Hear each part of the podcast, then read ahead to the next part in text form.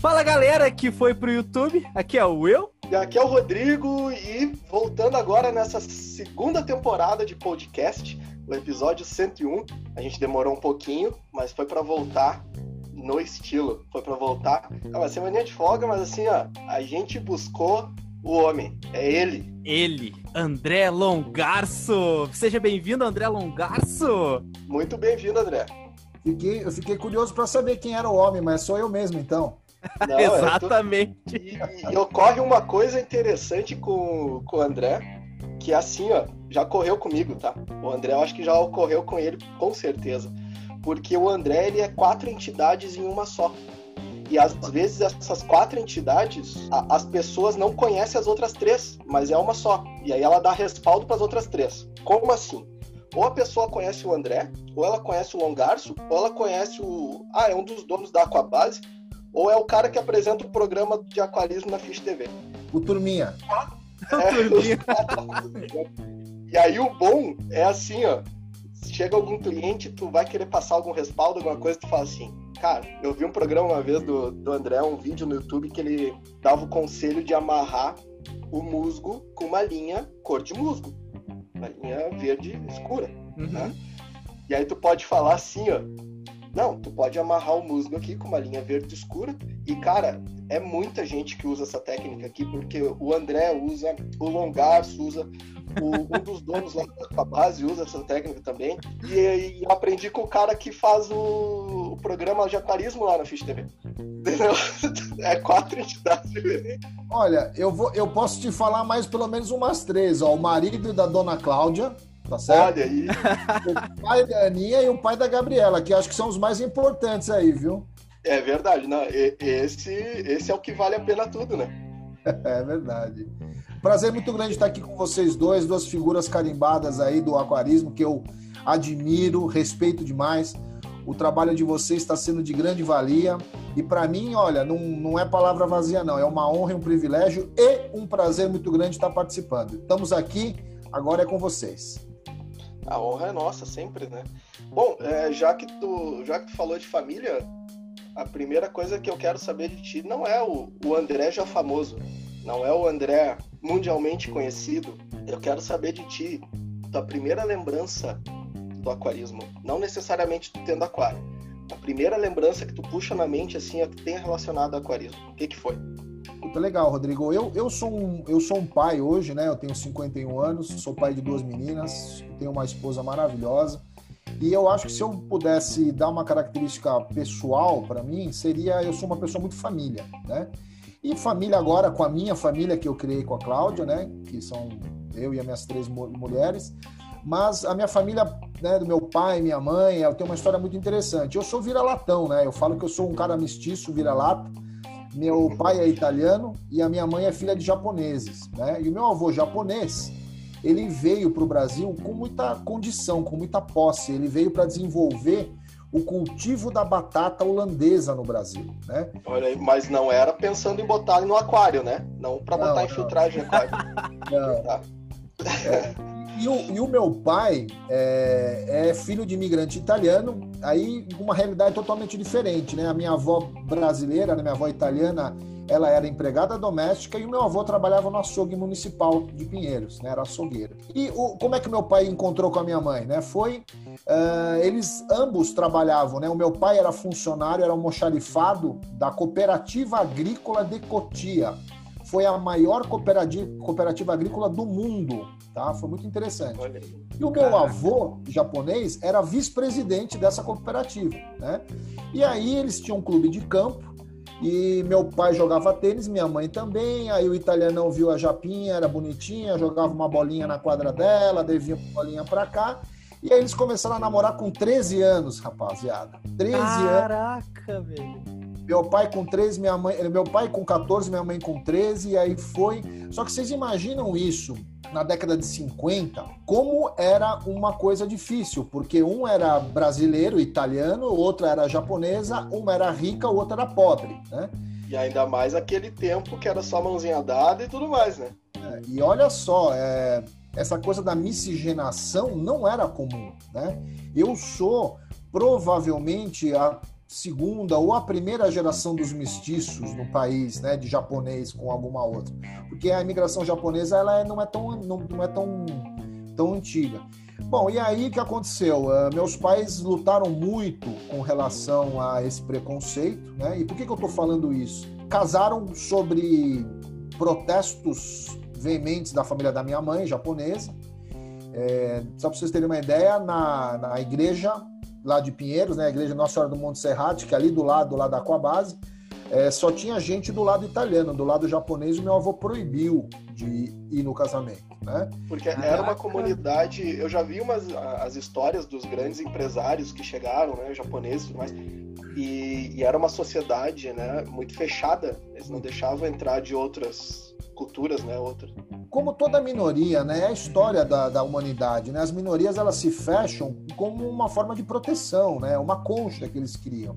Mas na verdade, eu acho que isso veio mudando, né? E a nossa história, a minha história, apesar de começar triste, ela fica muito bonita depois. Uh, a minha mãe, para você ter uma ideia, ela entrou na igreja com meu tio, que era irmão mais velho do meu pai. Não foi ninguém na parte da minha mãe. Com o passar do tempo, né, eu nasci e eu fui o neto mais velho, né, o primeiro herdeiro do meu avô japonês e nasci homem, né, é, é filho, filho homem naquela época era muito valorizado porque era o herdeiro da família, pelos costumes, etc e tal. Tanto nas duas culturas, né? E aí, quando eu nasci, o meu avô teve um estalo de lucidez, né? E veio pedir perdão para os meus pais. E aí foi uma relação que começou com a minha, com a minha, com o meu nascimento. Então, eu fui é, esse catalisador aí entre as duas culturas, né? E, e, muito curiosamente, o meu avô, depois disso, ele ficou um grande amigo do meu pai. Né? Meu pai ficou muito, muito íntimo do meu avô. Meu avô morava em casa porque eles tinham uma fazenda em Atibaia, moravam lá, a família do meu avô. E meu pai morava aqui em Pinheiros, do lado da cooperativa. Então, meu avô passava a semana inteira dormindo na nossa casa com a gente e finais de semana, sexta-feira, a gente ia para Atibaia e ficava lá. Então eu fui criado meio no sítio, né, meio no campo e meio na cidade. E neto mais velho, eu aprendi, eu fui alfabetizado em japonês, eu sabia ler e escrever e fui é, induzido, fui tipo, sabe a coisa do Miyagi lá, né? Limpa uhum. com a direita, limpa com a esquerda. E o meu avô foi muito, uma pessoa muito presente, né? Eu tenho três exemplos muito, muito, muito fortes na minha vida de seres humanos masculinos, né? Meu pai, obviamente, que é vivo até hoje, o Robertão, que é o meu ídolo máximo. O meu avô e o filho mais velho dele, meu tio, né? Só que ambos faleceram muito precocemente, tanto meu avô como meu tio, né? O irmão da minha mãe. E aí, é, como eu era muito ligado na cultura oriental, por isso que vocês me veem aí muito com fotografia, com bonsai, com isso, com aquilo. Exato, acompanha no Instagram ali. Muito legal. Sim, obviamente, né? Obviamente, é, o aquarismo está intimamente ligado na minha, na minha formação. Né? E curioso é que o meu primeiro contato com peixes ornamentais, Rodrigo, não foi com o aquário em si, foram com os lagos ornamentais de carpas. Meu avô importou é, as primeiras espécies de carpa para o Brasil, isso na década de 60, início de 60, né? As carpas, as carpas de escama grande, as carpas de escama dourada, né? E aí a gente tinha todo aquele ritual uma vez por ano, né? O, o, o japonês ele, ele ele festeja muito o ano novo e não tanto o Natal, né? Porque eles têm uma cultura, uma religião que, apesar de alguns serem cristãos, é, a maioria é budista, etc. Né? E aí a gente, final do ano, tinha muito essa questão da gente limpar o lago, separar as carpas, medir essas coisas. Então isso era muito comum para mim. Agora, minha primeira, meu primeiro contato com o aquário mesmo foi o meu vizinho japonês do lado de parede, na minha casa em Pinheiros, que é praticamente na mesma rua da Aquabase. Eu moro lá desde que nasci, né? O seu Errara, ele tinha, ele era um japonês também do Japão. E ele tinha no fundo da casa dele, nossas casas eram gêmeas, eram irmãs, né? Só que uma era um espelho da outra, não rebatidas, assim. Aquelas que é, é parede colada uma na outra, assim? É, só que a nossa era colada pelo quintal, pela parede do quintal. Tinha um quintal lateral, né? E a gente era vizinho de parede, mas as casas eram espelhadas. A minha era pro lado esquerdo, a dele era pro lado direito. E aí ele tinha lá no fundo, onde era o, o meu quarto, né? Quando eu era jovem, na edícula, assim, no fundo, ele tinha lá um um quartinho. Mas, meninos, vocês imaginem isso, ó. Eu tô falando, eu tinha sete anos, então, década, comecinho da década de 70. Aquários e mais aquários. E vidro, aquário de vidro naquela época era uma coisa raríssima. Tá? Era, era luxo? Caraca. Luxo, luxo. E ele tinha, na verdade, Will, eram aquários de acrílico que ele importou do Japão. Nossa, deve ter pago uma nota incrível nele. Né? Olha, não sei, porque naquela época vocês já são frutos da era pós-Collor de Mello, né? Já tinha é, exportação liberada. A gente viveu numa época que a gente ia todo ano para o Paraguai de carro, de automóvel até o Paraguai, comprar temperos japoneses, porque a gente não tinha os temperos aqui no Brasil. Né? Sim, importação é, era um negócio. É. Tanto que o, o, aquarismo foi evoluir muito depois, né? O pessoal naquela época era, era cano de PVC, o filtro era cano de PVC. Ixi, quanto eu não colei os dedos lá com cano de PVC, eh, fazia filtro biológico de fundo. Nossa, cara, era. A gente pode conversar sobre isso, eu tenho muita história para contar. Ah, temos tempo. A gente tem tempo e tem essas perguntas ainda também. Tem que ver se vocês vão ter paciência de me ouvir. Eu sou ah, meu velho. Para! O André, o André não conhece. Tu já pensou esse podcast aqui? Eu, o Will, o André e o Márcio. O Márcio bateu o recorde, o Márcio ali da Aquarium Life. O Márcio da Aquarium Life. Figura maravilhosa. Nossa, Aí adoro. entrevistou nossa, ele. O nosso recorde de podcast, André, de tempo. era uma hora e onze. Sim. Uhum. O Márcio deu duas horas e nove. Nossa. E sabe o que é mais engraçado do podcast do Márcio? Mas o, no, o nosso hoje vai dar três, pode ter é, certeza. É, no mínimo, né? o do Márcio foi engraçado porque geralmente quando a gente faz o podcast, ah, deu 40 minutos. Vamos fazer os cortes, tirar os, uh, tirar os silêncios, etc. Ah, fica 32 minutos. O do Márcio conseguiu uma, um recorde inexplicável, que de 2 horas e 20 de podcast sobrou 2 horas e 8. Só 12 minutos de corte, cara, é incrível. Não precisou nem decupar nada, né? Tava tudo Exato. pronto. Não, o Márcio fala muito bem. Mas o papo quando é bom é assim mesmo, gente. Não tem jeito. Viu? Ah, eu sei pelos workshops, né? É, é, vai, né? A gente vai falar, a gente vai falar disso aí em breve. Tá, e essa aí foi a primeira lembrança, né, que tu tem de aquarismo, né, André? E me diz uma coisa, qual foi o teu primeiro aquário? O que tu Não. teve para ti?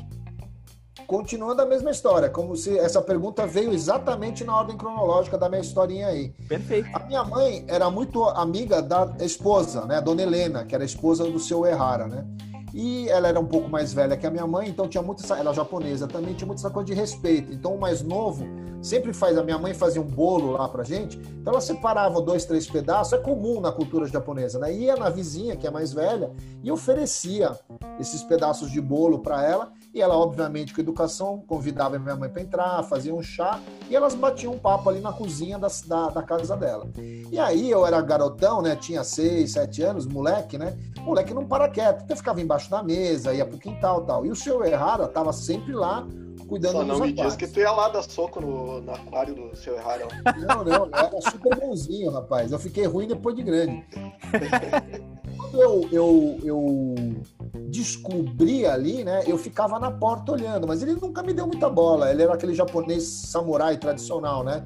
Quando ele via que eu chegava ali, ele fechava a porta, sabe? Então aquilo era uma coisa que é, não podia, se não podia ver, é o que a criança quer ver, né? Tudo que é proibido, a criança quer ir lá e fazer. E aí um dia foi muito engraçado. Ele acho que acho que a minha insistência tocou um pouco ele, ele abriu, né? Ele só falava em japonês, falou, Kochede, né? Vem cá e me deu um, eu não me lembro, me deu uma tarefa lá e eu fiz. E ele percebeu que eu tinha um jeito, eu fazia com muita atenção, com muito cuidado e tal. E por eu falar em japonês, ele ele é, foi ponto positivo para mim, né? Sim, e aí foi muito engraçado. Aí essas coisas foram acontecendo, foram sendo repetidas, né? Uma, duas vezes por semana minha mãe ia lá, aquela coisa, bater papo, e eu ia lá ajudar. Então ele começou a me esperar, né? Que eu era uma companhia para ele também, de certa forma, apesar de ser bem garoto. E aí um dia lá, ele falou assim: vem cá, que agora você me ajudou muito. Era no final do ano, assim. Ele falou: ó, eu vou te dar o pagamento do seu serviço, porque nada é de graça nessa vida. E ele foi muito Miyagi também, sempre me ensinando através das atitudes. Quase um mestre Miyagi, né? A recompensa tá daqui. Nada, nada é, é, tudo que o japonês passa, ele passa através de atitudes, né? E você tem que ser safo de ir lá e pum, e, e tá observando, né? Aí ele me deu um presente, Will. Vocês não sabem o que era, Rodrigo. Era um aquário de acrílico, é uma peça só, tá? O acrílico não era aquele acrílico colado, fundido, né?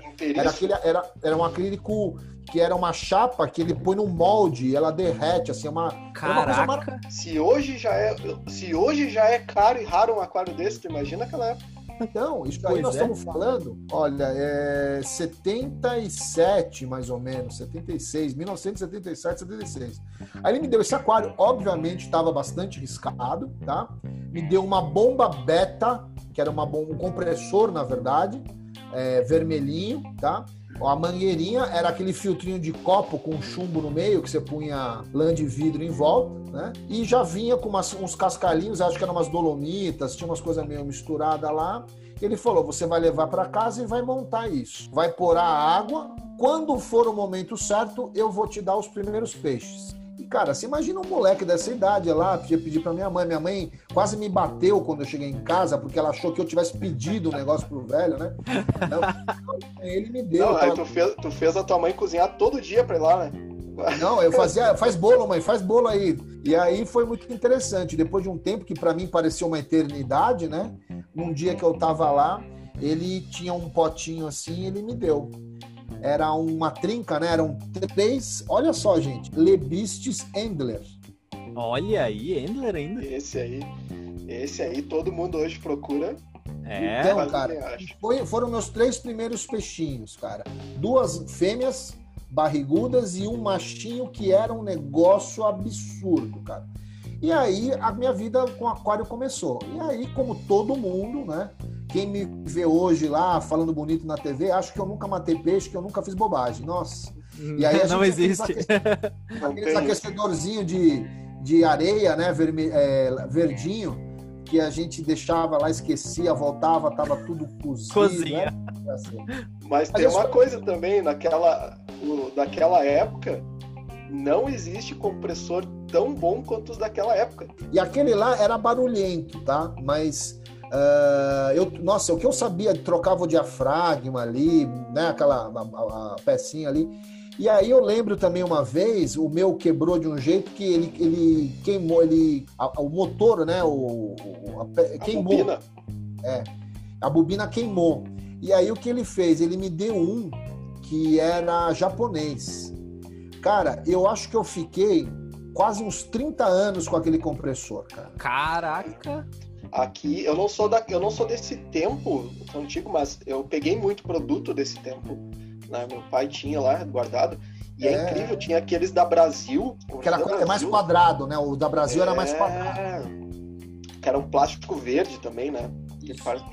E funcionava assim, ó, numa uma violência que tu ficava espantado. E esse japonês era um silêncio desgraçado. Não, o, o beta, você colocava ele do lado do aquário, ele amanhecia quase caindo do, da bancada, né? Porque ele ia andando. Trepidando, né? né? É. Aquela, aquelas máquinas de lavar que vai passando na cozinha, né? É. Mas esse foi o meu primeiro contato. Eu devo muito, obviamente.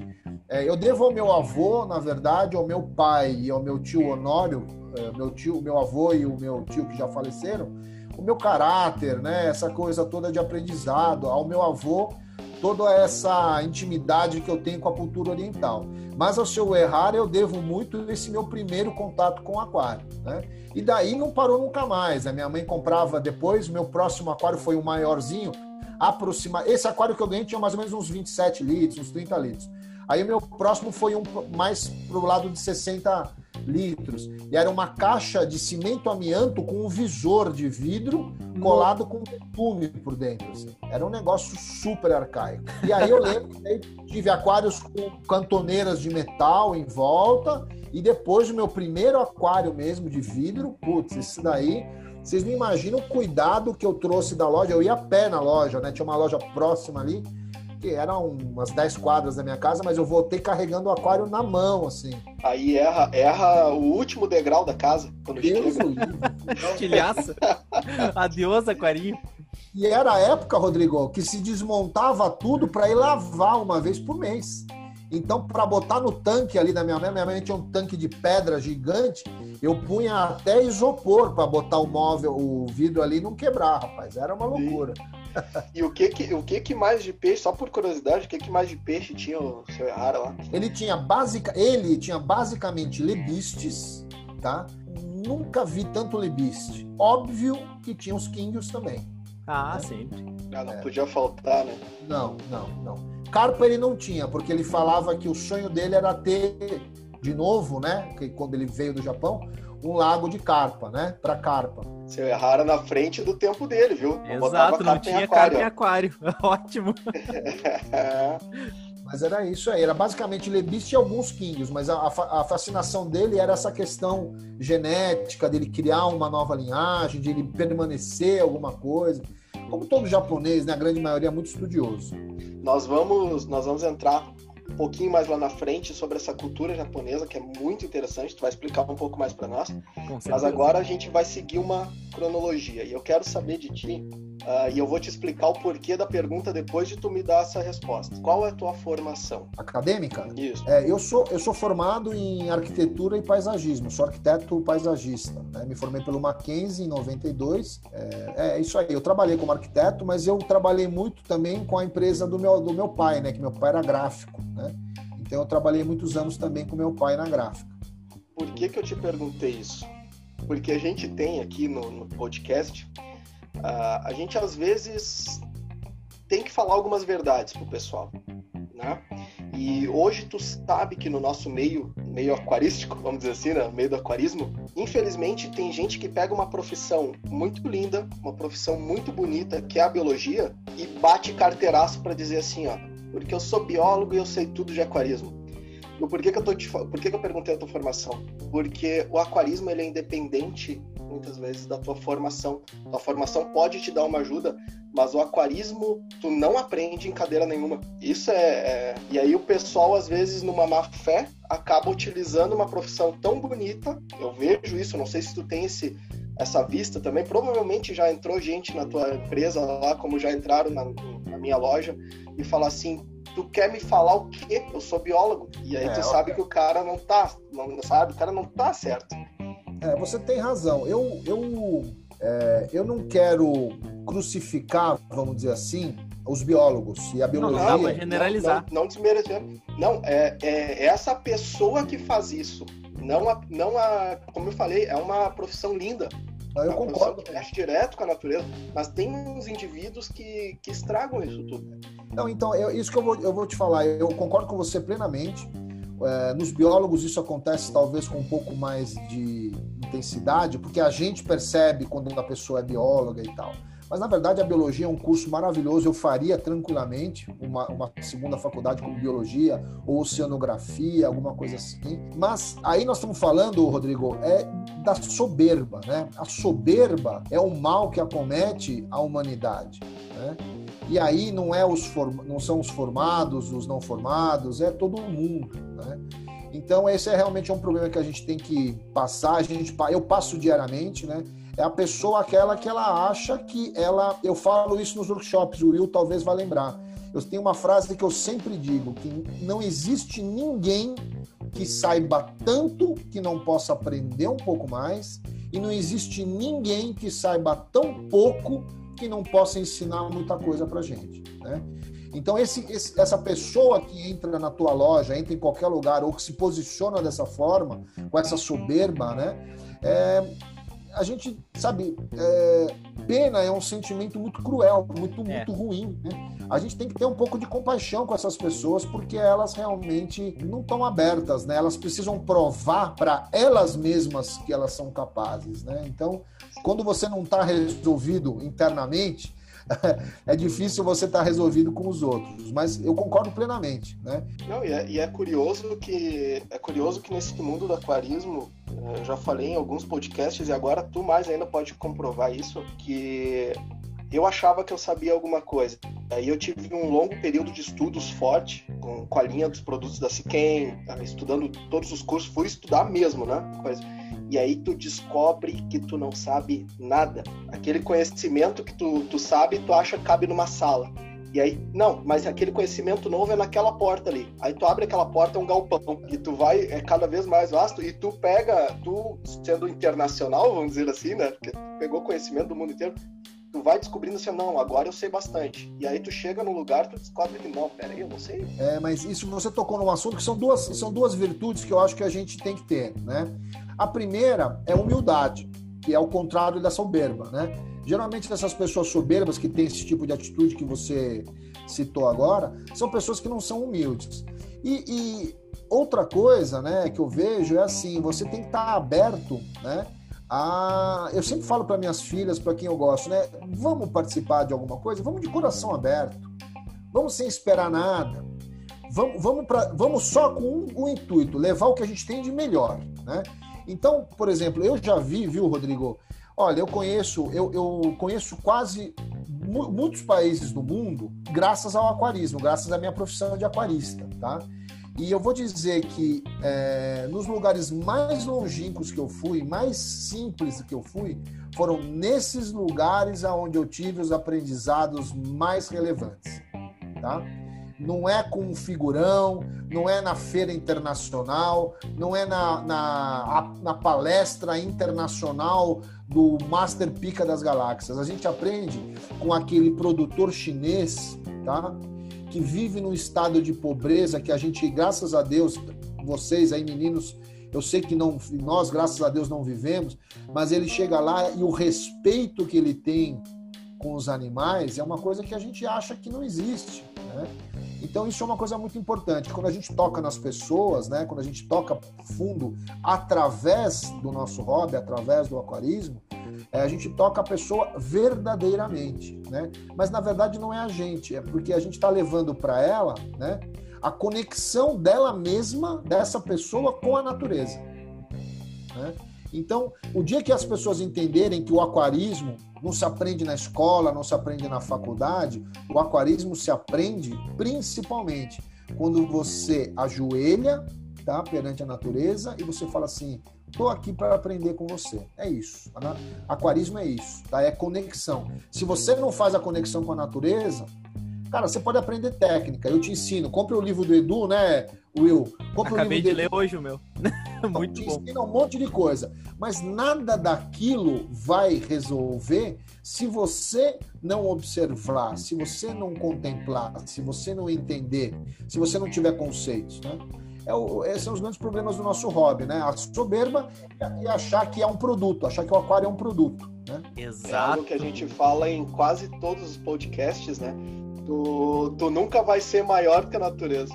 É, não tem como. A mãe natureza é perfeita. Ela tá sempre certa. Se alguma coisa deu errado, foi porque tu fez errado. Isso é, é. é fatal, né?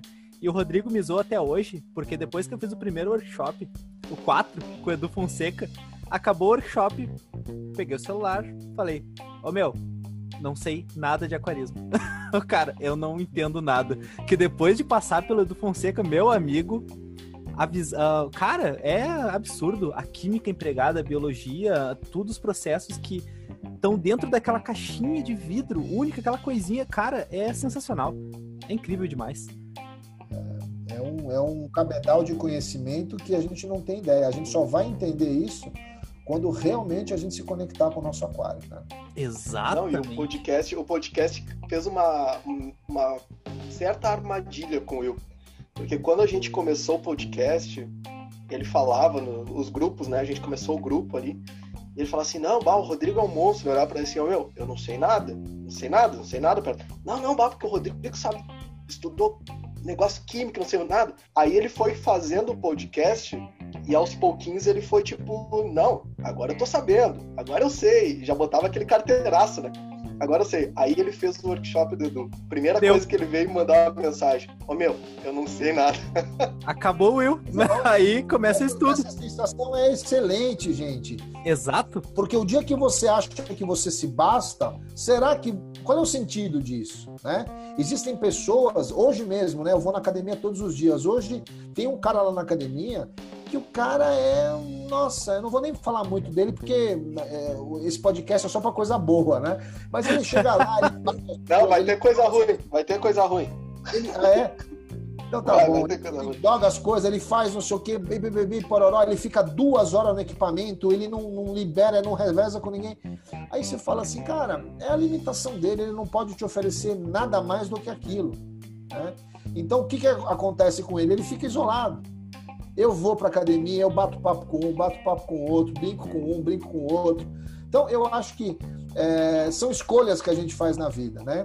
E eu acho que a gente está aqui, tomara que tenha muita gente jovem escutando a gente aí, aprenda Tem. que é importante. É, que é importante a gente ter muita humildade em qualquer fase da vida. Né? Não esqueçam da frase do tio André aqui.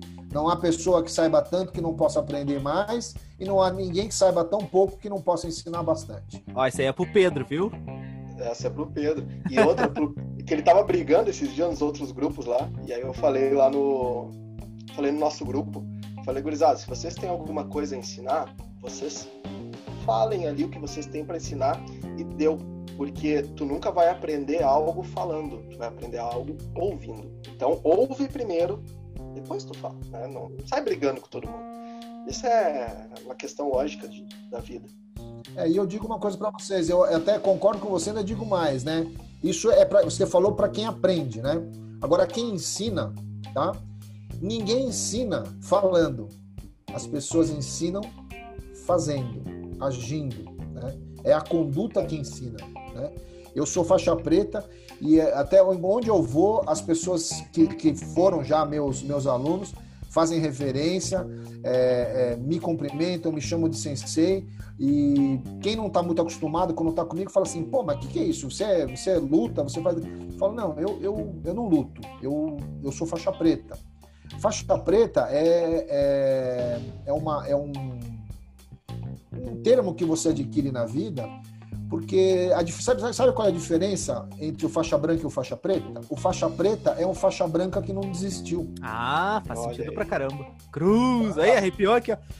É. Na verdade, é, o faixa preta, ou ele é, porque você pode ter uma faixa preta. Tá aqui no meu guarda-roupa, eu mostro para vocês. Tem um monte de faixa preta aí. A faixa preta você vai e compra, você adquire, você ganha. A faixa preta não quer dizer nada. A conduta, quando você é faixa preta, é diferente. Vestir não é faixa ter, é preta, é ser. É, vestir faixa preta, eu conheço um monte de gente que veste. E são uns idiotas. Né? Ah, entendo. Não tem, não tem ascendência, não tem respeito, né?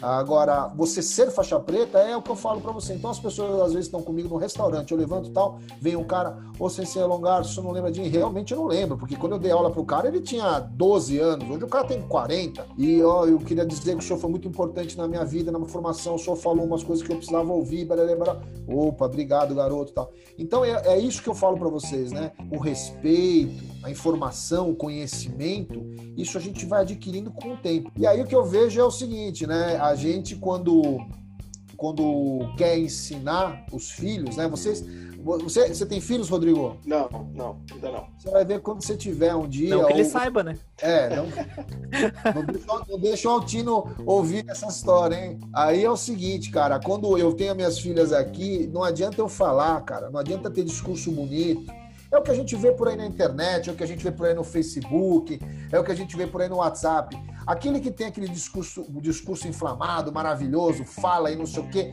muitas vezes, né? E você fala assim, jovem, deixa eu ver o seu aquário, mostra para mim isso. Isso que você está falando, deixa eu ver no seu aquário. Ah, não, sabe, eu tô sem câmera. Ah, não, meu aquário não está muito bom hoje. Então é assim, o que eu falo sempre é contra fatos, né? Ações atitudes, não existem argumentos, né? É, a gente tá num mundo hipócrita, né? Num mundo onde o cara prega o amor e sai dando tapa nos outros. É o mundo ideal, né? Você vê hoje no, nesses Instagram da vida, todo mundo maravilhoso, todo mundo lindo, não sei o quê. Cara, será que é tudo isso? Eu, eu, mas eu também acho que tá tudo bem. Ninguém quer ver desgraça, né? É, exato. Ninguém quer ver. Eu, eu ia falar depois, eu ia falar depois sobre isso, mais no finalzinho, mas a gente vai entrar nesse tema depois. Mas a gente criou uma frase duas, na verdade, né? Eu e o Will, a gente criou uma, uma frase que envolve tu, envolve o Luca e envolve a Aquabase. Mas aí não é para ser, não é ser arrogante com os caras. É só para dar uma barreira, assim, sabe? Quando tu já quer passar tudo pros caras e os caras metem o famoso mete o louco. É. Aí a gente olha para eles e fala assim, cara, o que a Aquabase tem de prêmio na parede deles, tu não tomou de copo d'água na vida. Isso daí quebra muita gente, acredite. É. é muito boa essa frase. Só o que eles ganharam de prêmio lá, tu não abriu de porta. É. Cara, isso é muito bom. Depois a gente fala sobre essa questão dos resultados dos prêmios. Não sei se vocês vão me perguntar alguma coisa vamos, sobre Ah, eu com vou. certeza. Não vamos deixar escapar isso aí. Legal, bora lá então. Tá, assim ó, seguindo a cronologia, depois da tua formação então, tu já trabalhava com aquarismo antes da Aquabase? Não. E como é que vocês decidiram abrir a Aquabase? Como é que foi essa história? Onde é que chegou nesse ponto? A nossa história é muito interessante. Eu sou amigo do Luca Galarraga há Sim. 30 e poucos anos, né? A uhum. gente se conhece desde 1990, 89. Uhum. 1989, tá? O ano que eu nasci. Eu, eu fui apresentado para ele por uma amiga. Uma amiga minha da faculdade começou a namorar com ele e foi amor à primeira vista, né? Eu e o Luca, a gente sempre se deu muito bem. Muito por a gente ser muito oposto um do outro, né? O nosso temperamento é muito diferente, a nossa postura é muito diferente, mas o que nos une tanto tempo é porque a nossa moral, a nossa conduta é muito parecida. E eu tenho dois irmãos biológicos, né? O Ricardo e o Roberto, que eu amo, são, são duas pessoas bem bacanas, mas eu tenho muito mais afinidade com o Luca né? Que é o irmão que a, você escolhe, né? A vida, a vida me apresentou e eu abracei o Luca. Então a gente tinha história muito parecida, né? De aquarismo, tal. Começamos com a mesma idade, frequentávamos quase as mesmas lojas e tal. E a gente ficou amigo. Então o que a gente fazia? O que todo mundo faz? Sabadão, quando eu não trabalhava, a gente saía junto e ia visitar as lojas de aquarismo por aí, né? E a gente ia muito numa loja que era muito sensacional, chamava Starfish. É uma loja do Sérgio Pantaleão, numa cidade perto aqui de São Paulo, que chamava chama São Caetano do Sul. Né? O Sérgio Pantaleão, na época, ele era casado com uma, uma, uma senhora, né, uma moça chamava Vânia. Ela cuidava bem da loja. O Sérgio, ele era meio assim, é, o relações públicas da loja, né? Ficava lá na frente, conversava com todo mundo, todo mundo queria perguntar, tirar foto com ele, e a Vânia ficava atrás do balcão e ó, tinha uma prateleira ali cheia de produtos. Eu, eu ficava, meu, minutos olhando aquela prateleira, quanta coisa bacana, organizada, sabe? Bem coisa de mulher mesmo, né? Mulher é super metódica e tal. E a, eles não são mais casados, mas a Vânia era uma pessoa que imprimia muito, né? A, a capacidade dela ali na loja. E um dia voltando dessa loja, é, nunca me esqueço, eu estava guiando eu virei pro Luke e falei assim, cara, essa loja é demais, estava comentando da loja, bateria de peixes dele, peixes saudáveis e tal. Eu falei, cara, por que, que a gente não abre uma loja de aquário? Aí o Luca falou assim, ah, você tá louco? Meu? Eu falei, não, pô, por que a gente não abre? Meu, eu trabalho com arquitetura, você também trabalha. Cara, vamos fazer uma coisa que a gente gosta, cara. Um dia eu vi uma frase, eu falei para ele assim, que falava o seguinte: o dia que você trabalhar com aquilo que você ama, nunca mais você vai trabalhar na vida. Ele falou: ah, mas isso é só poesia, é só não sei o quê. Hoje pergunta para ele, vocês acham que vocês vão fazer um podcast com ele um dia? Pergunta claro. para ele sobre isso, claro, porque ele vai falar. Ele hoje, ele atesta essa frase. Eu e o Luca Galarraga, a gente não trabalha, porque ir na Aquabase, para mim, é um prazer. Né? Eu estou um pouco preocupado que eu já estou envelhecendo. Eu acho que eu não vou ter herdeiro para cuidar, minhas filhas não vão querer tocar a empresa, as dele também não. E a Aquabase vai ter que ter um fim um dia, né? Então a gente fica muito, muito saudoso, assim, muito reticente com relação a, essa, esse futuro, né? Que é um pouco distante, mas não é tão distante assim, né? Não te preocupa que a gente cuida, a gente cuida. Oh, é, com certeza.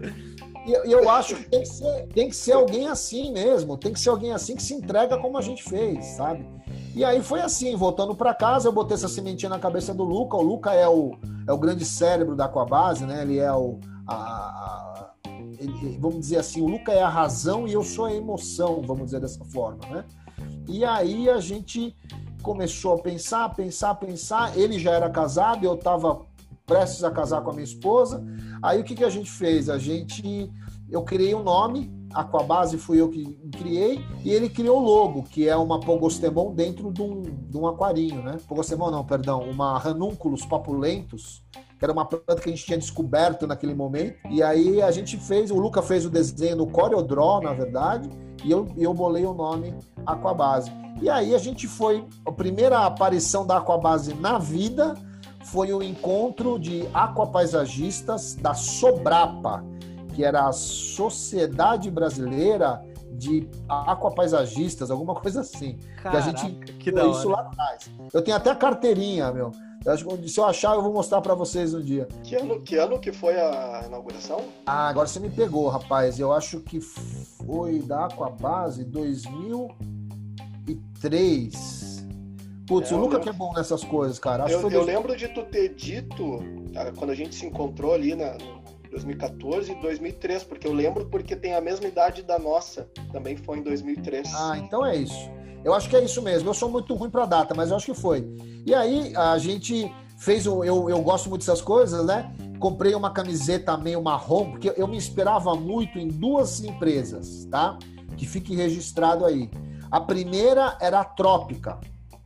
Tá? Até a Trópica. Hoje, né? É, até, até hoje. hoje. E a outra é a ADG, Aquarium Design Group. Hoje, meus irmãos, também. Ah. Mike Jeffrey Sensky, tá? Esses dois caras foram realmente a mola propulsora, eles foram o nosso exemplo, né?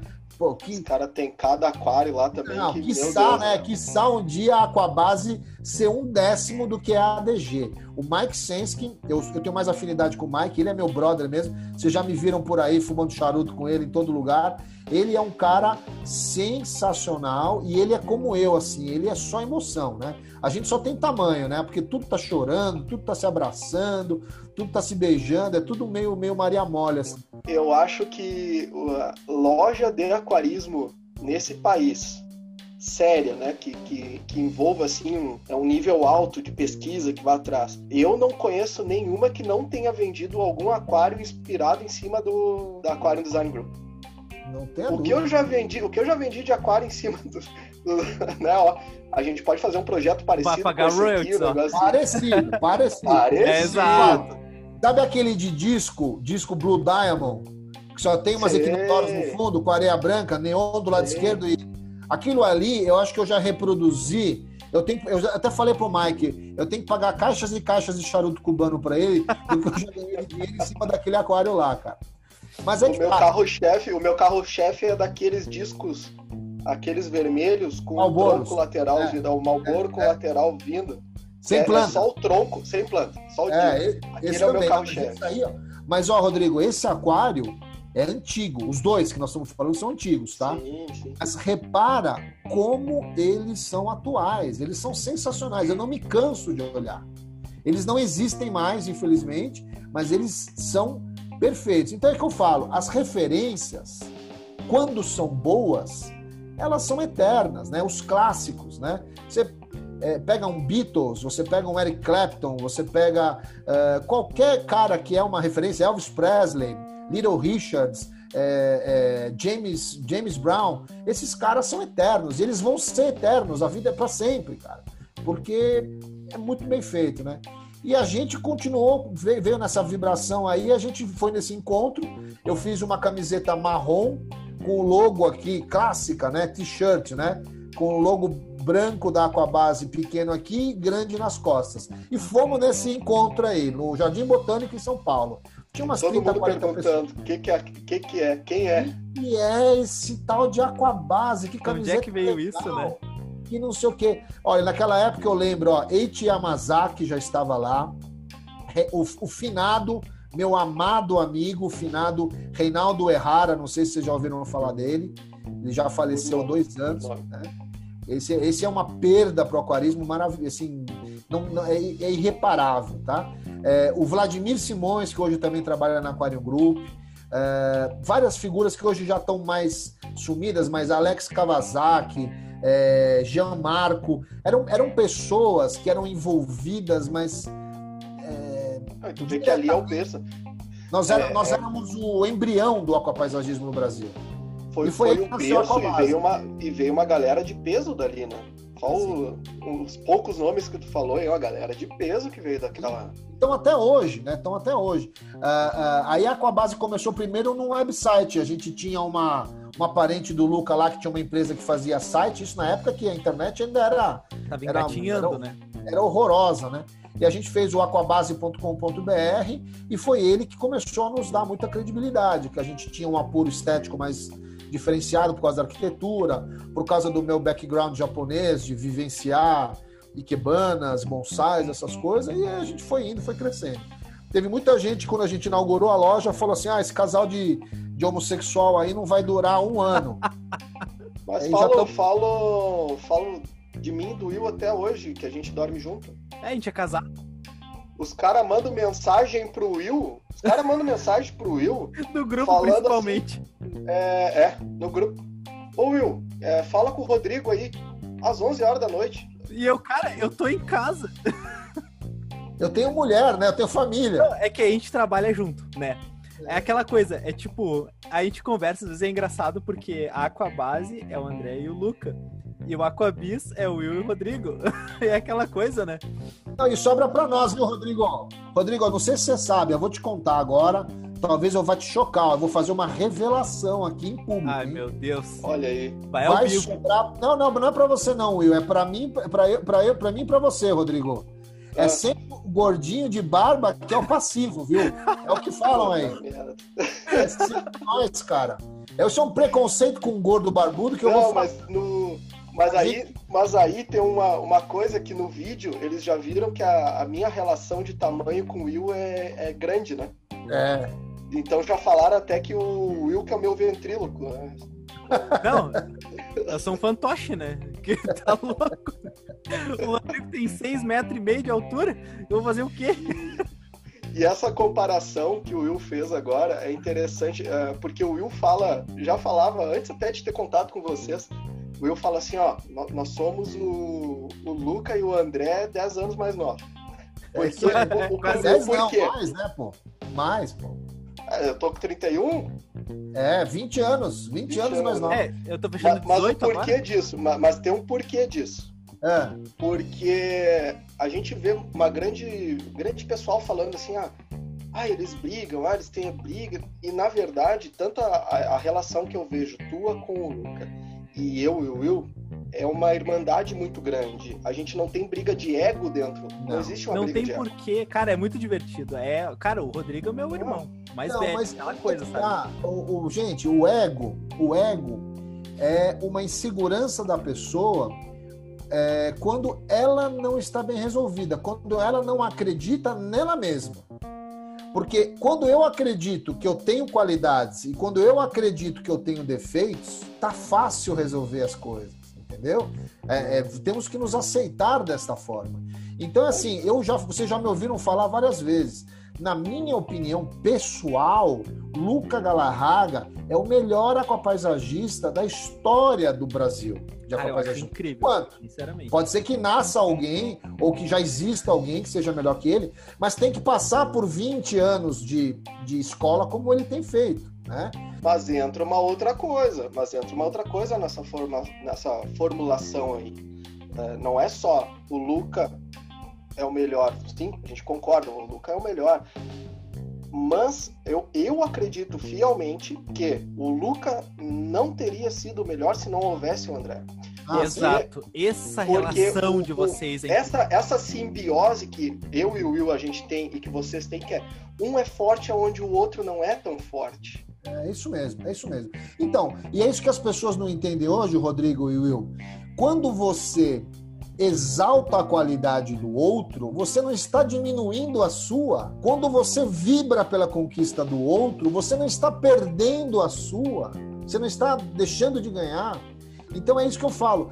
E isso é uma a questão é, da minha vida, né? Ela é muito mais é, voltada a qual caminho que eu quero levar, que eu quero tomar, né? É, sabe a história do copo meio cheio, meio vazio, né? É, a gente é, resolve tudo ou pela dor ou pelo amor, easy way ou hard way, pelo bem ou pelo mal. A gente que escolhe isso, gente, né? Então eu tento sempre, eu sou humano, eu, eu sou falho, eu às vezes eu perco a cabeça, às vezes eu sou mal criado, tudo bem.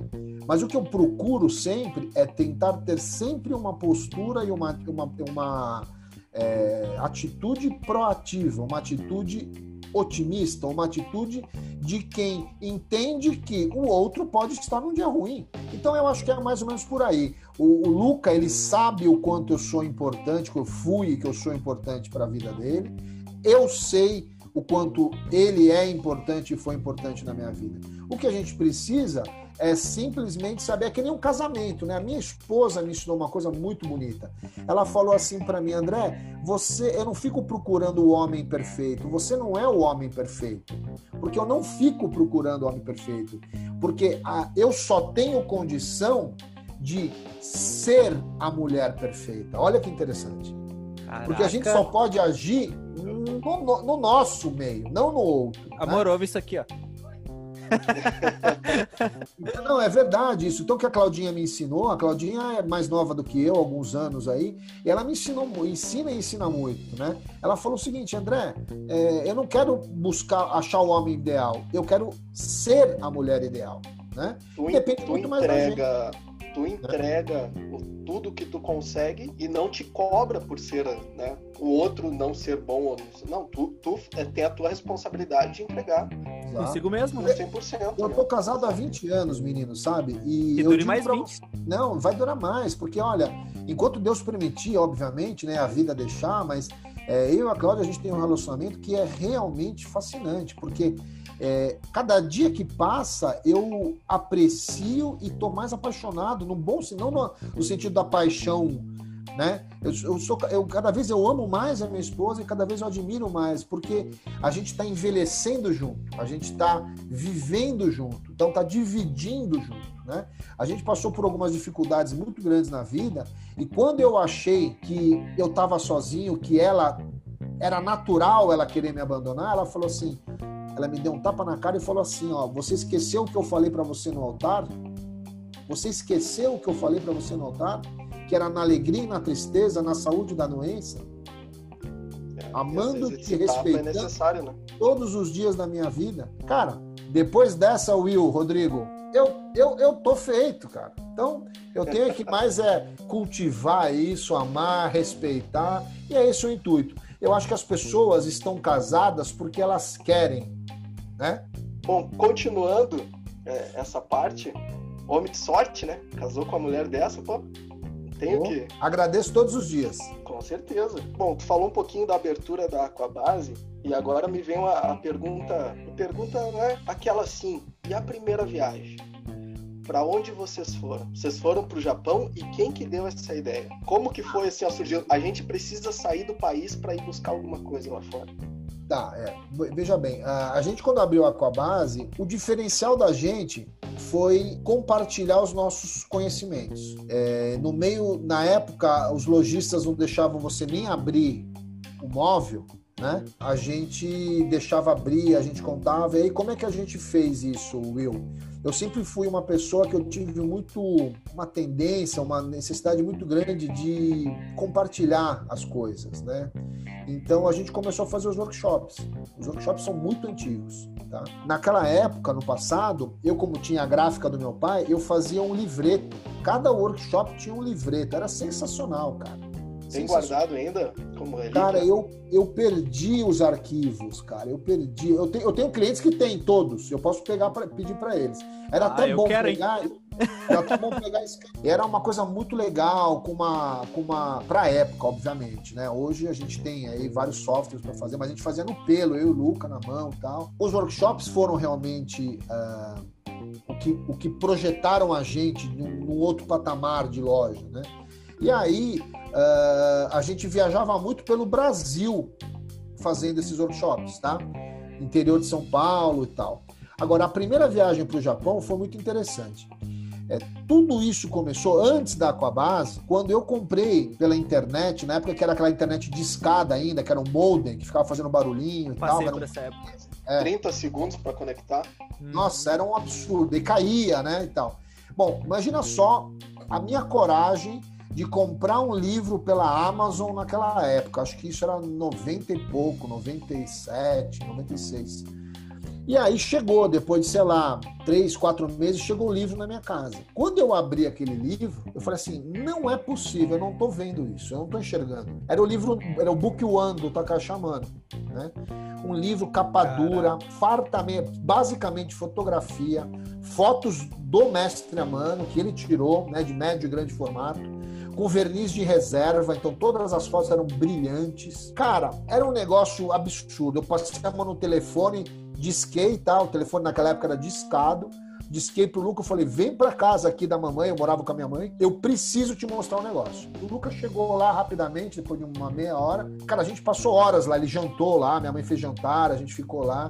Aquilo lá mudou a nossa vida, cara. Naquele dia em diante, eu tive certeza de que era aquilo que eu queria, né, para ter nos meus aquários. E quando a gente já tinha montado a Aquabase, isso foi bem no começo, e quando a gente já tinha montado a Aquabase, a gente já estava dando aula, não sei o quê, foi muito interessante. Um dia eu recebi um e-mail, Aqua Design a mano. Eu falei, epa, que isso? Caraca. Usou e me acharam. O que, que é isso? Era um e-mail, era uma carta do Takashi Amano. Não, minto, minto, minto, minto, minto. Não foi um e-mail, foi uma carta, uma carta de papel. Eu recebi uma carta na Aquabase que é o quê? Eu, eu, como gostava de fotografia, a gente fez um aquário, um projeto para um cliente, 3 metros de aquário. Tiramos uma foto muito legal. Eu até posso mostrar. É pena que o nosso podcast não tem imagem, mas seria legal mostrar essa foto. Uma a gente foto posta muito no Instagram ela. Não, pode, pode mandar que a gente bota no Instagram. Nosso, nosso estagiário se compromete. É isso aí. Eu, eu, eu fiz essa foto muito legal do ambiente, uma foto muito bacana. E eu postei isso aí no site da Coabase, ela ficou rodando, em, na época eram fóruns de discussão, né? Uhum. E a gente participava de fóruns internacionais, fóruns em inglês e tal.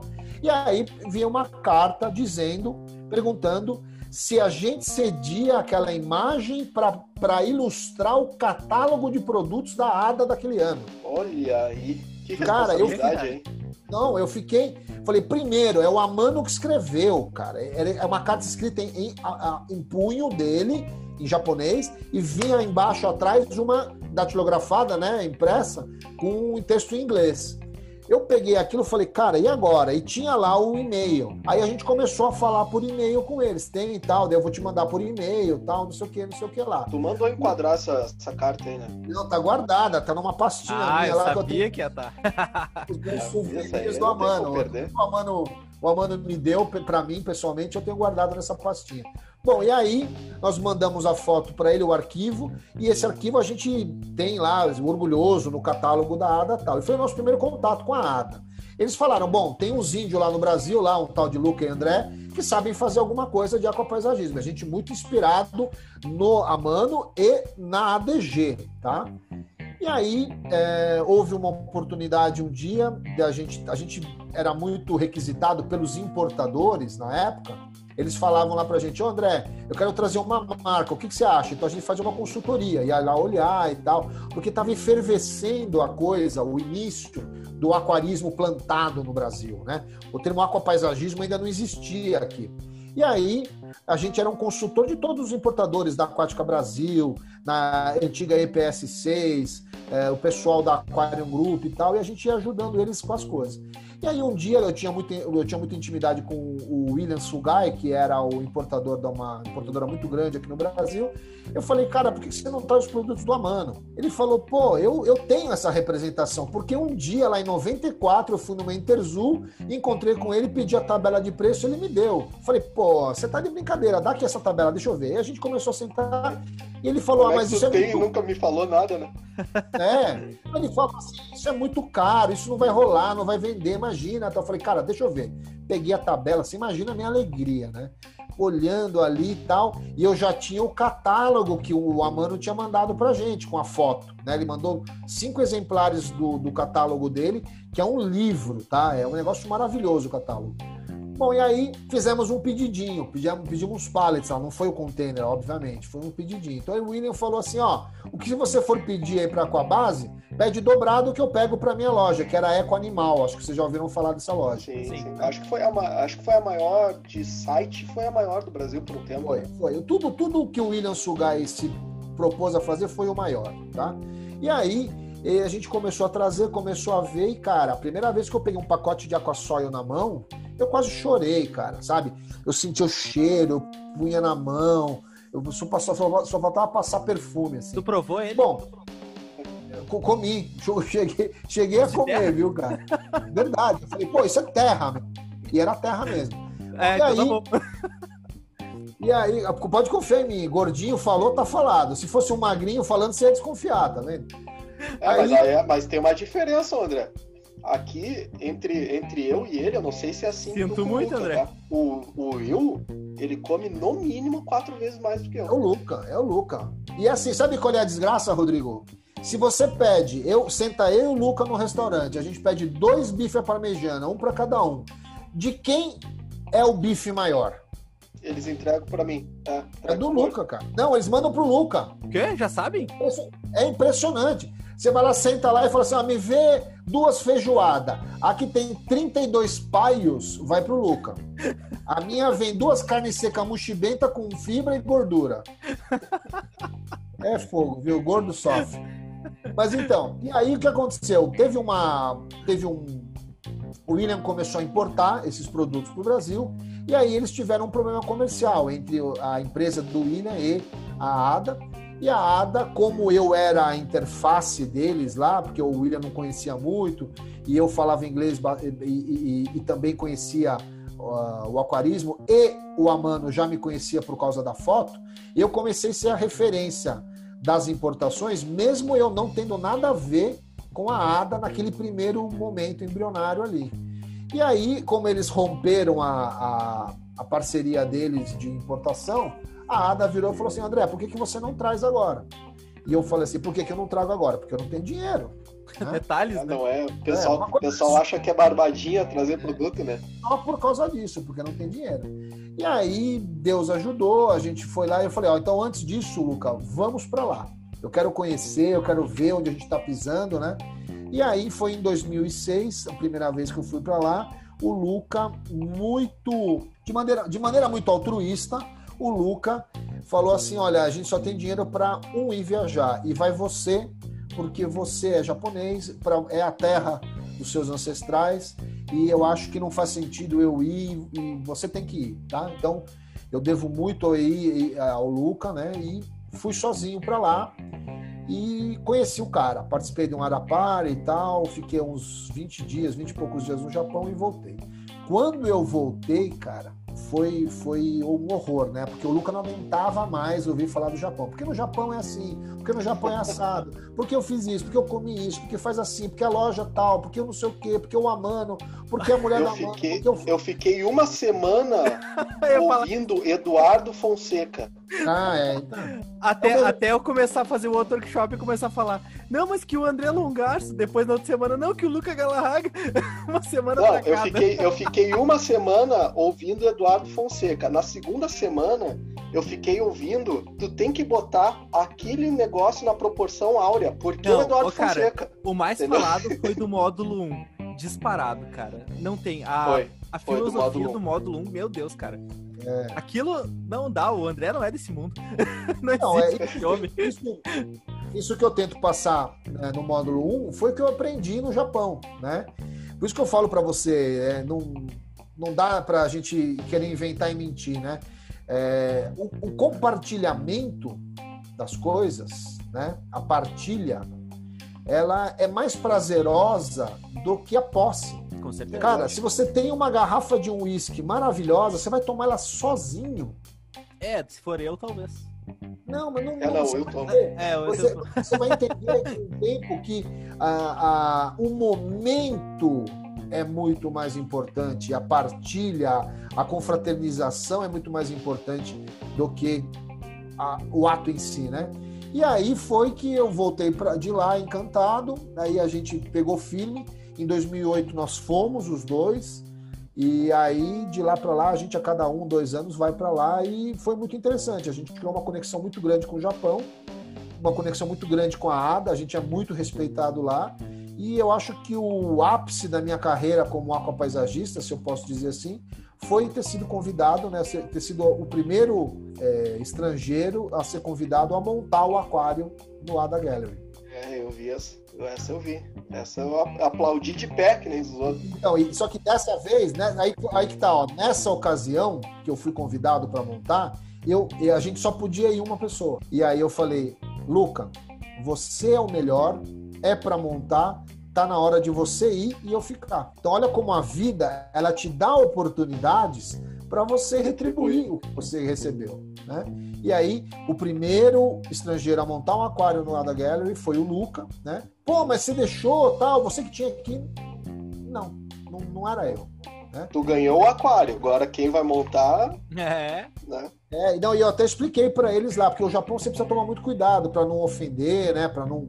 Eu falei não, gente, a gente só tem dinheiro para ir uma pessoa e eu queria muito que o Luca fosse porque ele vai representar melhor o Brasil aí na montagem e tal. E assim foi feito. E aí, no ano seguinte, eles me convidaram de novo e aí eu, a gente pôde ir. Aí, graças a Deus, você vê como a, as coisas mudam. Nós fomos em 16 brasileiros da Aquabase ah, lá. eu vi. Muito legal. É, e aí foi muito legal, porque aí eu tive o. Além de eu ter a, o privilégio de montar um aquário no Ada Gallery, eu tive o privilégio de ter meus 16 amigos comigo me ajudando e podendo participar disso. Então, foi uma confraternização muito grande.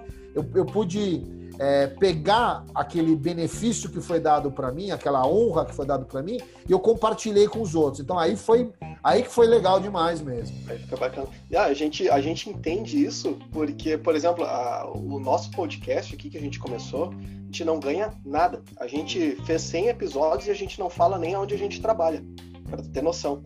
E, e, é interessante. É, para não filiar loja, para não ser patrocinado, ninguém paga nada pra gente. Só pra gente repassar conhecimento. E é interessante quando tu recebe um texto, vem o Will lá, lá da frente da loja correndo, ou chega eu nele falando, cara, olha essa mensagem que a gente recebeu. Do pessoal, é. tipo. Os agradecimentos são muito, muito bons. obrigado, meu, salvou meu aquário, meu aquário. É isso que paga, isso é o. Isso sabe? não tem preço. Exatamente não é patrocinado que vai pagar entende, tanto quanto uma pessoa que te ajudou. Cara, isso é muito legal. É a parte mais divertida do podcast. É isso aí. Pergunta para ti. Tem, tem duas, duas perguntas ainda. É, dois casos que eu quero que tu conte. Um que eu não sei se foi contigo e outro eu quero ver se tu, porque eu sei que tu fala isso no teu workshop. Eu não sei se tu vai querer abrir pra gente agora no podcast um pedacinho desse teu workshop, que eu acho fantástico. Conta, se tu quiser, óbvio, a história que tu foi tirar a foto do cogumelo e olhou e tinha o, o policial lá e o policial e deu ruim. É. Porque no Japão não pode, né? É, o seguinte, cara. É, eu, quando vou ao Japão, eu, eu sou um japonês mesmo, porque eu fico pra cima e pra baixo com a câmera pendurada no pescoço, né? E eu gosto muito, o Will já conhece algumas fotos que eu tiro lá, que eu mostro lá no workshop, né? A maioria sim, são sim. minhas fotos. É essa visão do wabi-sabi, né? Da cultura de você é, valorizar as pequenas coisas, né? As, ah, os detalhes e tal. Eu cismei que eu ia tirar. Eu vi um cogumelinho, era um parzinho de cogumelo, sabe? É um cogumelo grande e um menorzinho. Tava no meio de um gramado, num parque lá. E, na verdade, não era um gramado, não é, não é bem um gramado. É, vamos dizer, é como se fosse um gramado, mas é de musgo. Então você imagina um piso todo de musgo com os cogumelinhos nascendo. Logicamente, você não pode pisotear o musgo. A grama ela tolera um certo pisoteio. Não, o musgo, o musgo não. Né? Tolera muito menos. E aí tinha uma plaquinha lá que estava claramente dizendo que não era para pisar. Aí eu falei, putz, eu, eu, eu vou fazer a foto. Eu cheguei lá, tentei pisar nas pedras, nos troncos, para não estragar tal, mas como ele era no chão, eu precisei, falei, quer saber? Deitei de barriga, né? Deitei de barriga no chão, botei a mas, lente lá. Mas aquela assim, eu, vou, eu pensei, tá, eu sou brasileiro, é só falar Pelé, tá tranquilo, é, Ronaldinho. Pensei muito nisso, na verdade, cara.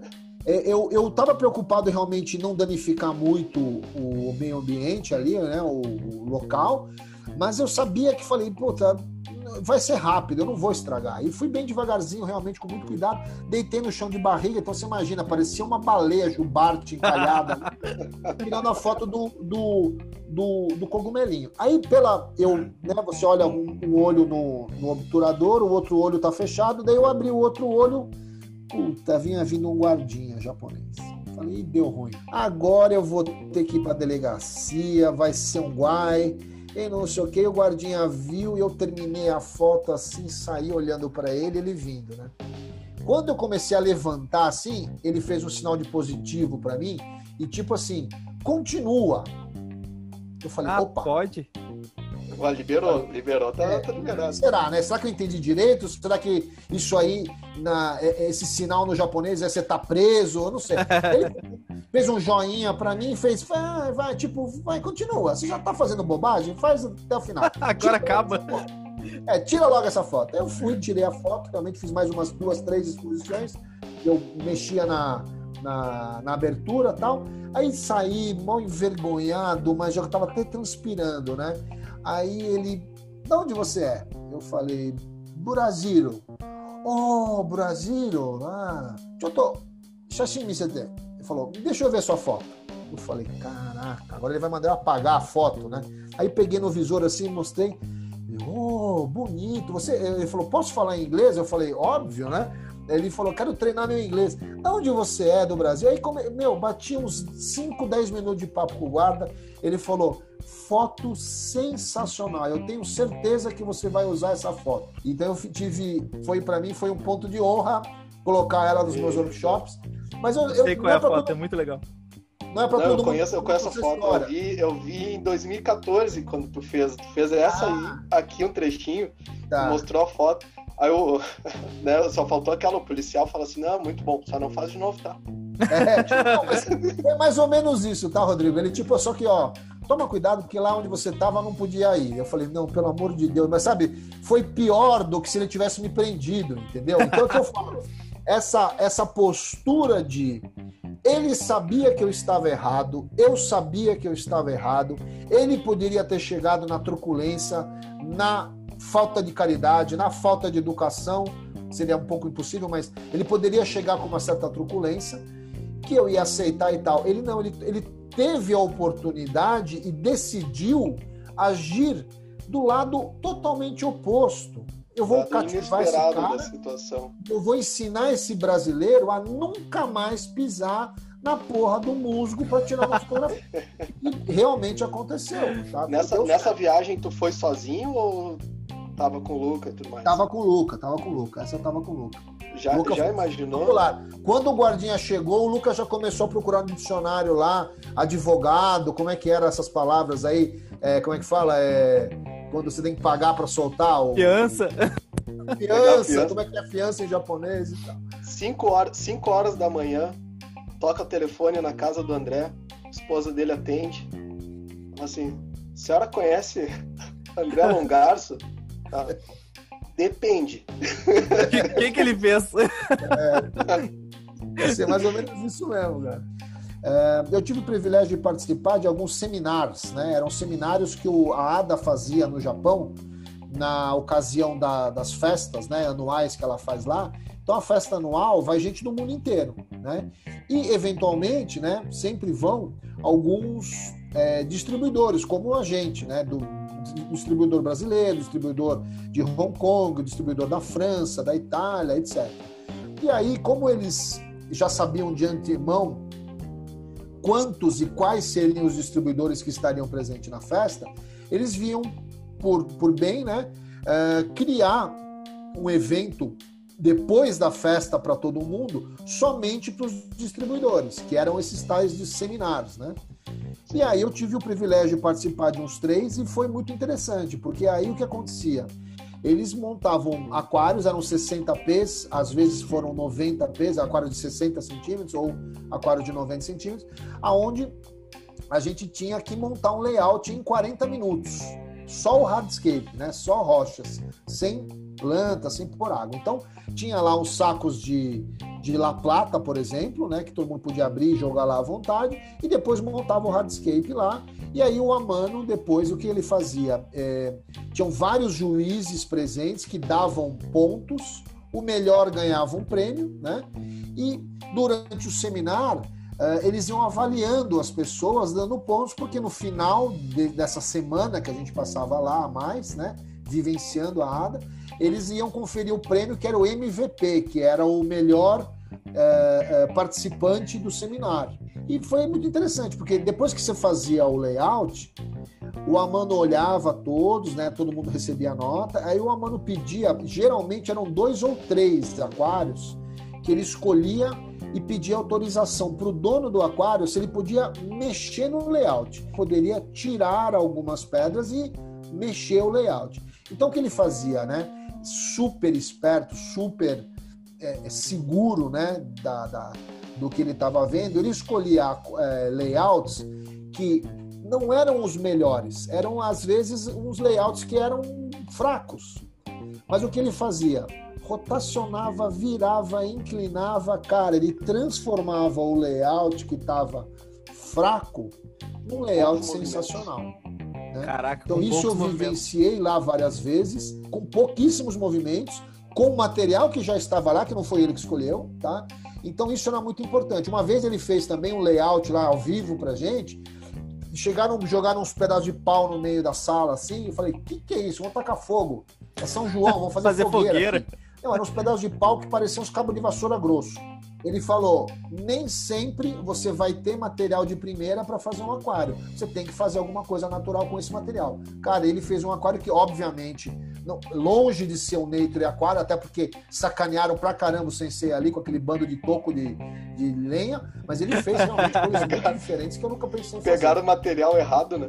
Era para entregar, um, era entregar uns troncos ali, pegaram a. mas isso eu vi muito o mano fazer. Então, é, é, é, o que é muito interessante é que eu convivi muito com ele nesses, nesses momentos, né, nesses seminários, que a gente ficava uma semana. Então, convidava a gente para ir na casa dele, tomar chá, é, ficar batendo papo, e ele não falava nada a não ser o japonês. Tá?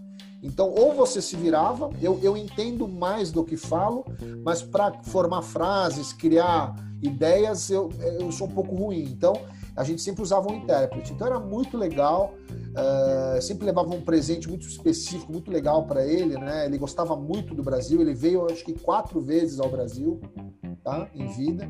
Então ele era um cara muito, muito, muito abençoado e nesse aspecto Bem, ele era muito interessante. Tem a biografia dele aqui, é um negócio maravilhoso, espetacular. E André, qual foi o teu primeiro contato com a Mana? Primeira vez assim, ó, tu chegou e falou com o mestre. É, a primeira vez foi nessa primeira ocasião, 2006, que eu tava na festa, no Ada Party, e eu tava com alguns amigos meus lá, e eles chegaram, eles falavam japonês, falaram assim, ó, vou te apresentar lá. Só que daí, esses meus amigos, eles faziam parte de um grupo lá, japonês mesmo, local, que era o chamava Negishi Layout Team, né? Que era da família Yamagishi. O sensei Yamagishi, ele era mais velho que o Amano, tá? E ele, inclusive, foi um, um dos mentores do Amano no aquarismo. Tá? Ah, interessante. É. Então, esse sensei Yamagishi gostava muito de mim também. Eu tive muita oportunidade, eu vivi alguns momentos com ele na casa dele, almocei na casa dele já algumas vezes.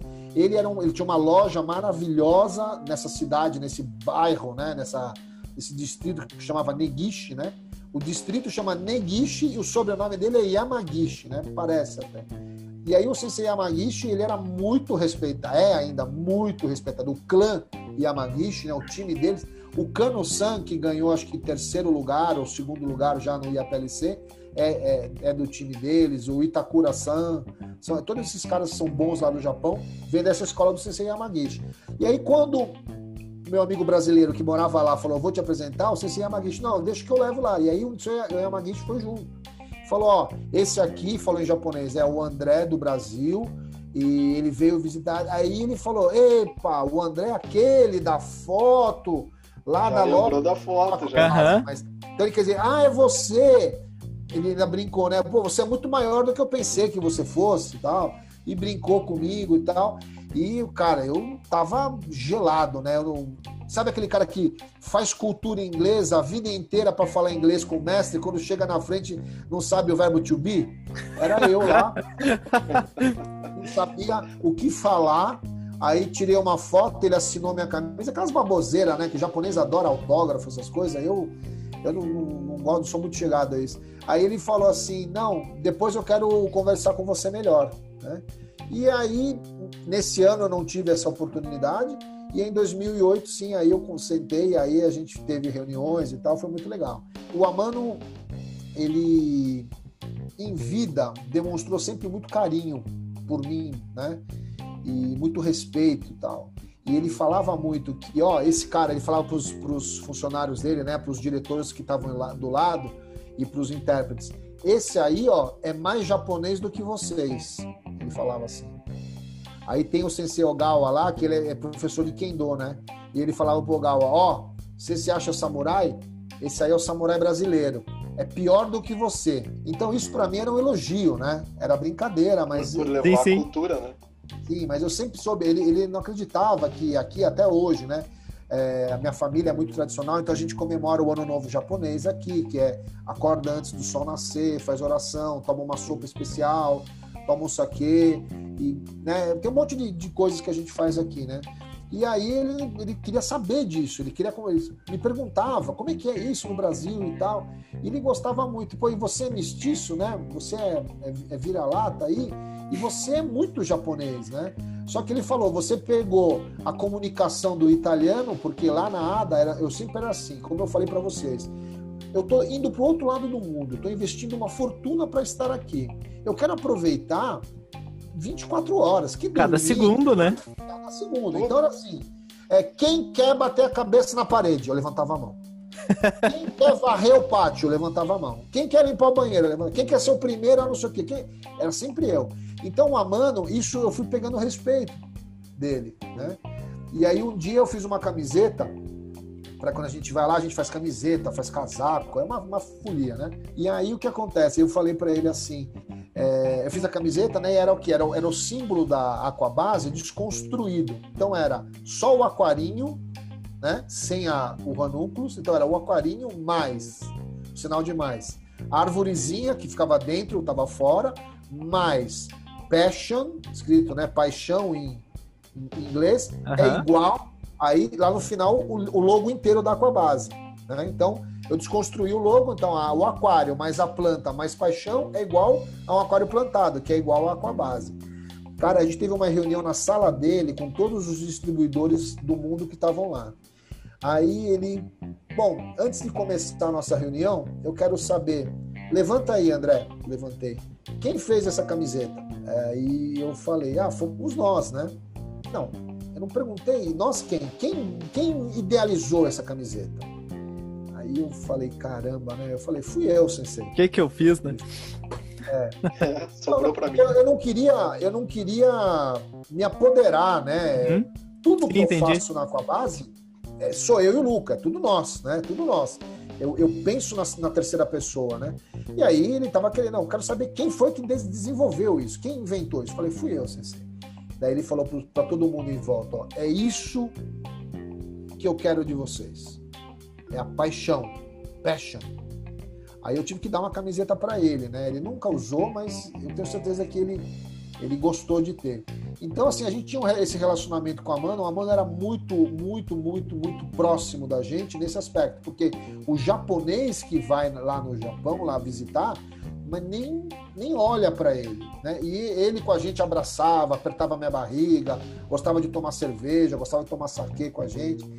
Mas é que tem, é, tem isso também, né? No sentido assim, o Amano, acho que o Japão já tinha um pouco essa cultura, já vinha um pouco essa cultura. Tu próprio falou que tinha famílias já, né? Com, com essa cultura do aquarismo. Só que o Amano foi o que levou para o mundo essa imagem. O Amano foi. É, ele, ele, ele fez esse, esse aquarismo, o aquapaisagismo, o Nature. Né? Nature, né? Ele levou, né? Isso, o Nature. O, o, aquarismo, o aquarismo plantado se originou basicamente, também foi na Ásia, também foi na China, mas ele, ele se explodiu para o mundo mesmo na Holanda, né, que são os aquários holandeses, né, onde a gente tinha os aquários extremamente saudáveis, com plantas espetaculares, mas nenhuma preocupação com layout, com Exato representar uma atmosfera natural. Eram coleções de plantas, canteiros de plantas, e não estou desmerecendo de maneira alguma, é, era um outro conceito. E aí o Amano, ele, ele, ele fraturou né, esse conceito na metade e desenvolveu o conceito do Nature Aquarium, que é, é, é você criar, né, a frase célebre dele, né, que para recriar a natureza, né, você precisa compreender a natureza primeiro. Né? Então aquele que não não é, é, sabe. Não contempla, né? É, aquele, não, aquele que não respeita as suas pequenas criações não pode estar perante a natureza. Né? Então, isso é um conceito filosófico de vida, né? E a história do Amando é, é exatamente isso. Por isso que eu falo que ele é o homem que é, mudou a minha vida, né? E minha vida profissional é antes do Amando e depois do Amando. Isso com certeza. E espero que vocês tenham gostado desta primeira parte do podcast gravado com o André Longarço. Verá uma segunda parte, que ele ficou enorme, gigantesco, então talvez nem todo mundo escutasse. Então a gente decidiu dividi-lo em duas partes. Então espere que na próxima semana a gente vai estar upando a segunda parte. Qualquer dúvida, crítica, sugestão elogio, por favor envie um e-mail para aquarismobizarro.gmail.com. Estamos no Instagram, que é o Aquarismo Bizarro, e agora estamos também no YouTube. E até a próxima semana com a parte 2 dessa série incrível que foi gravar com o André Longarço. E eu fui!